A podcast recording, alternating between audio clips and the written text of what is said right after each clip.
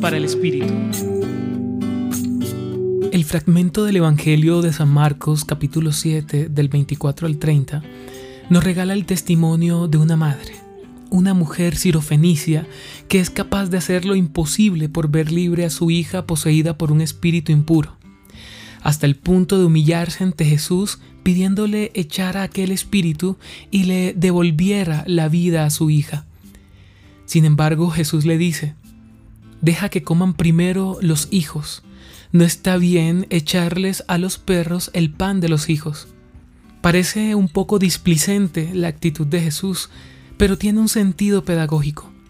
La perseverancia del ser humano ante la búsqueda que hace de Dios y el camino que ha de recorrer en fe por su conversión y su salvación. Así, esta madre angustiada, quizás, sin encontrar respuesta en sus dioses griegos, vio en Jesús la respuesta a su desesperada búsqueda y decide creer, sin rendirse y sin renunciar al desafío impuesto por Jesús, le dice, Tienes razón, Señor, pero también los perros, debajo de la mesa, comen las migajas que tiran los niños. Y con este gesto, esta madre le dio a entender a Jesús que estaba lista para recibir por su fe la gracia que estaba pidiendo.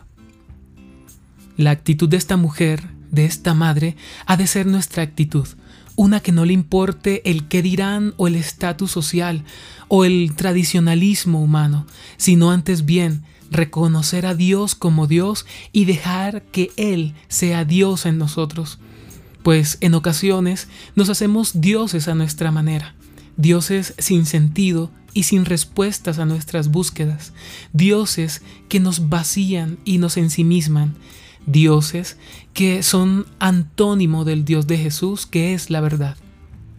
¿Te has sentido desafiado, desafiada por Jesús? ¿Has sentido que tu fe ha sido puesta a prueba?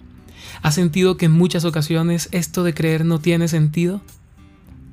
No desfallezcas porque siempre al final de lo que parece no tener final, está el inicio de todo.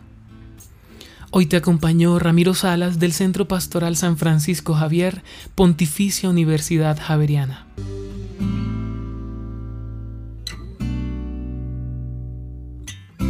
Escucha los bálsamos cada día entrando a la página web del Centro Pastoral y a javerianestereo.com.